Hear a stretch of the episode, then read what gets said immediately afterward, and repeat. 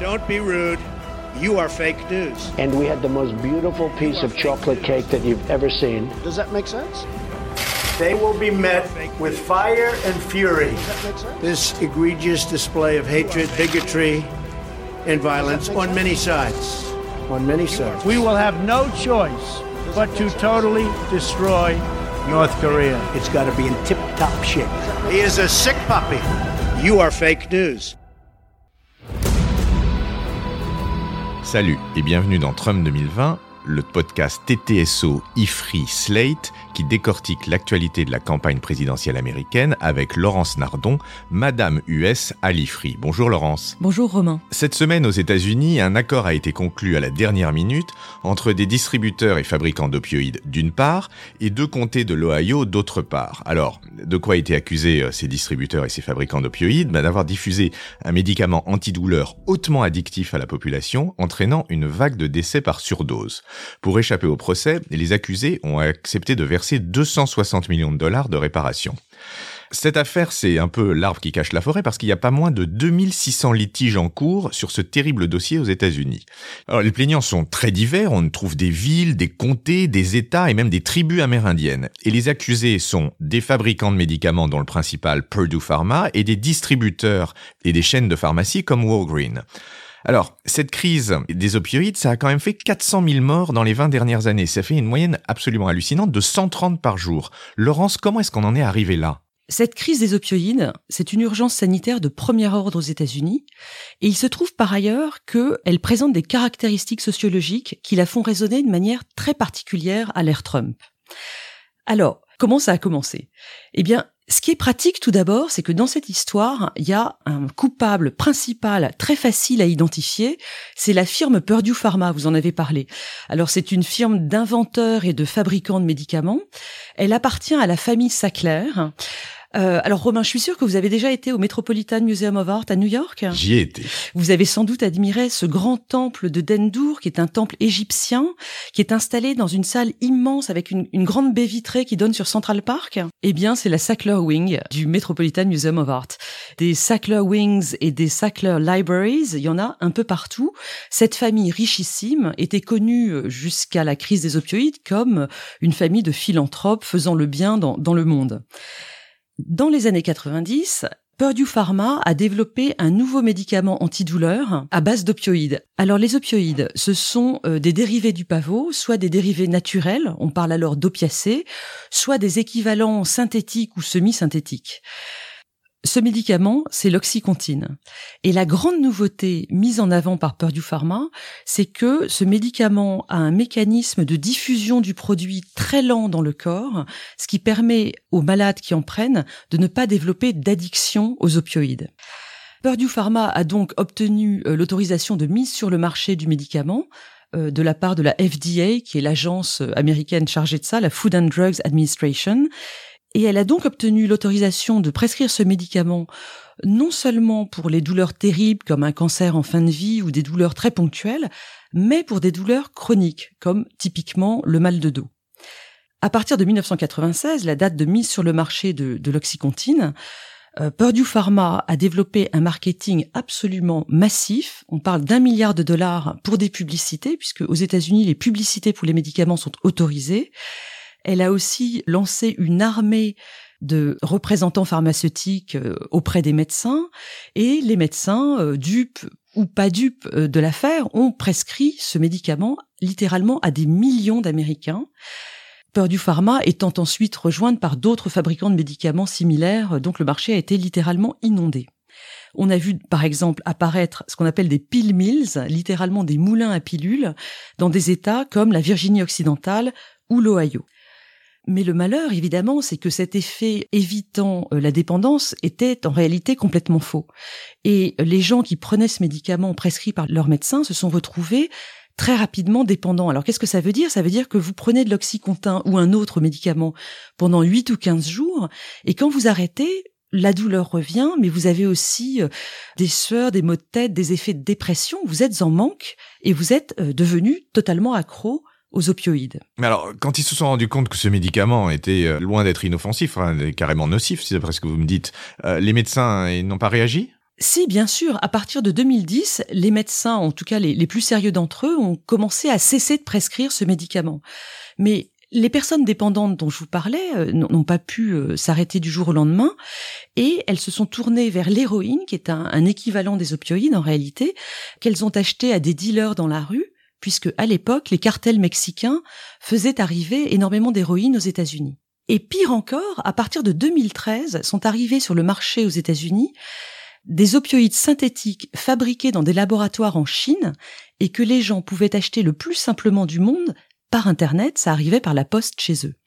Le grand danger de ces opioïdes synthétiques chinois, c'est qu'ils étaient beaucoup plus puissants. Par exemple, l'un des premiers produits qui est le fentanyl était 100 fois plus dosé que la morphine, la morphine qu'on vous donne à l'hôpital par exemple, puis le carfentanil, un autre produit, est dix mille fois plus dosé que la morphine. Et dans les années 2015, euh, on a eu certaines journées euh, des cas de surdose euh, massive dans quelques petites villes où un chargement de carfentanil venait d'arriver. Et là-dessus, je voudrais vous renvoyer à l'excellent papier qu'a écrit pour nous à l'IFRI Ivana Obradovic ça s'appelle La crise des opioïdes aux États-Unis et dedans, elle montre un graphique où l'on voit les trois courbes de cas de surdose aux États-Unis, donc euh, avec les médicaments prescrits, l'héroïne de rue, puis les synthétiques chinois, et on voit des vraiment des courbes se, succéder dans le temps. C'est absolument impressionnant. On mettra bien entendu le lien vers ce papier dans la description du, podcast. Ce, que vous dites est complètement dingue, euh, Laurence. Mais je voudrais juste revenir à, à une chose par laquelle vous aviez commencé. Il semble que cette épidémie touche des catégories sociologiques particulières. Est-ce que vous pouvez nous en dire plus? Effectivement, en fait, les gens qui sont touchés par cette crise des opioïdes ne sont pas du tout les populations toxicomanes habituelles, qui sont plutôt euh, des populations euh, issues de minorités, dans le cas américain, euh, plutôt précaires, voire marginalisées. Là, sur les opioïdes, on a affaire à des populations qui avaient les moyens d'aller chez le médecin au départ, puisque c'est comme ça que l'addiction a commencé. Et donc on parle de populations actives, adultes, hommes et femmes confondus, plutôt classe moyenne blanche, et habitant dans les États ruraux ou les États des Grands Lacs. Et cette population, Romain, vous l'avez reconnu, c'est une bonne partie de l'électorat de Trump. Et là, je voudrais citer l'étude extrêmement importante parue en 2015 de Anne Case et Angus Deaton sur euh, la mortalité et la morbidité de la population blanche aux États-Unis. Ces deux économistes ont étudié euh, le lien entre euh, situation économique et sociale et santé.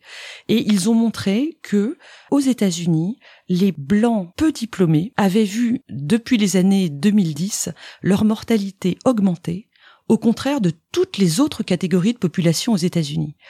Et ce qu'ils décrivent, c'est une population qui est en plein déclassement, qui souffrent et qui voient les cas de suicide, de mort par alcoolisme ou de mort par overdose, donc notamment d'opioïdes, augmenter énormément. Les deux auteurs parlent de mort de désespoir pour décrire ce phénomène, et euh, il est certain que l'épidémie des opioïdes prend sa place dans ce qu'ils décrivent, se produit de manière très claire dans le contexte des années Trump. Alors à propos de ces deux auteurs, Deaton est prix Nobel d'économie si je ne m'abuse. 2015. 2015, 2015 et, et, Anne Case est sa femme et elle n'a pas été honorée de la même euh, récompense. Mais revenons au sujet. On parlait de 130 morts par jour en introduction et le chiffre est complètement dingue. Et avec des volumes pareils, on imagine que Trump et le gouvernement américain vont prendre le problème à bras le corps. Oui, d'autant plus que les populations touchées, comme je le disais, sont en partie l'électorat de Trump.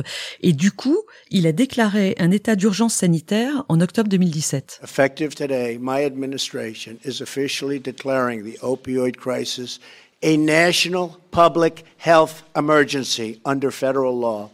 And why I am directing all executive agencies to use every appropriate emergency authority to fight the opioid crisis.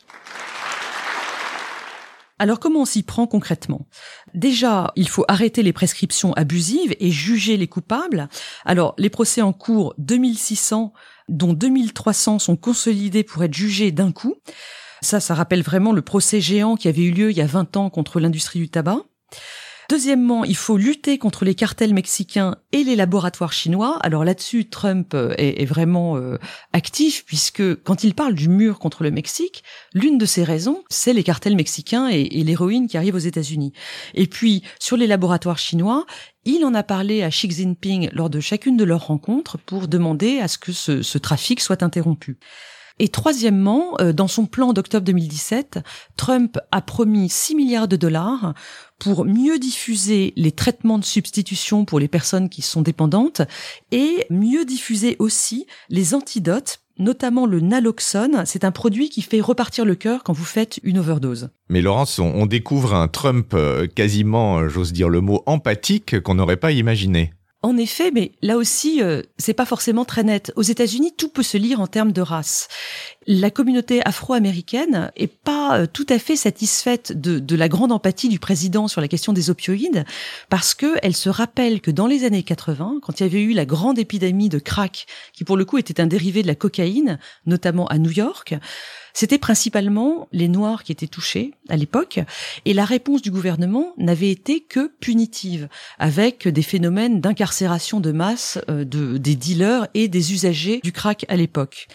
Et du coup, les minorités aux États-Unis euh, se disent que le président euh, se montre très empathique parce que les victimes sont majoritairement blanches. Ceci dit, l'épidémie évolue et aujourd'hui elle se répand dans toutes les catégories euh, sociales et ethniques aux États-Unis. Les Noirs, les Latinos et les Amérindiens surtout sont touchés à leur tour. D'ailleurs, en 2016, euh, Prince, le chanteur, est mort d'une surdose médicamenteuse, non? Oui, oui, il est mort d'une surdose de fentanyl. Hmm. Alors, Laurence, cette crise, euh, est-ce qu'elle a une chance d'être enrayée enfin? Pour l'instant, les perspectives sont plutôt sombres.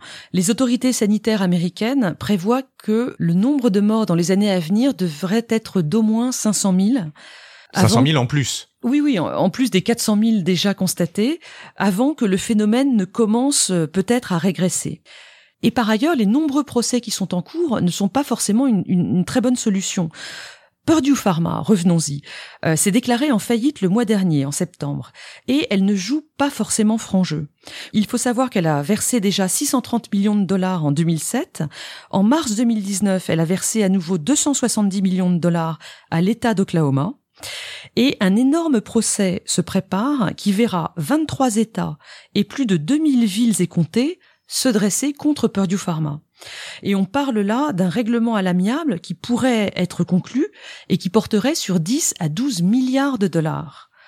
Mais on soupçonne que les membres de la famille Sackler ont transféré une partie de l'argent de la compagnie Purdue Pharma sur des comptes personnels à l'étranger. Et du coup, un certain nombre de plaignants veulent attaquer directement les membres de cette famille et non pas juste la compagnie. Je termine avec un dernier élément, le fait que l'un des membres de la famille Sackler, Richard Sackler, a déposé l'année dernière un brevet pour un nouveau médicament qui servirait de traitement pour la dépendance aux opioïdes. Clairement, cette famille n'a pas fini de s'enrichir. Merci Laurence pour ce podcast qui fait absolument tourner la tête. On se retrouve la semaine prochaine. Merci Romain. Retrouvez Trump 2020 chaque semaine sur Slate, TTSO, Lifree et sur vos plateformes de podcast préférées.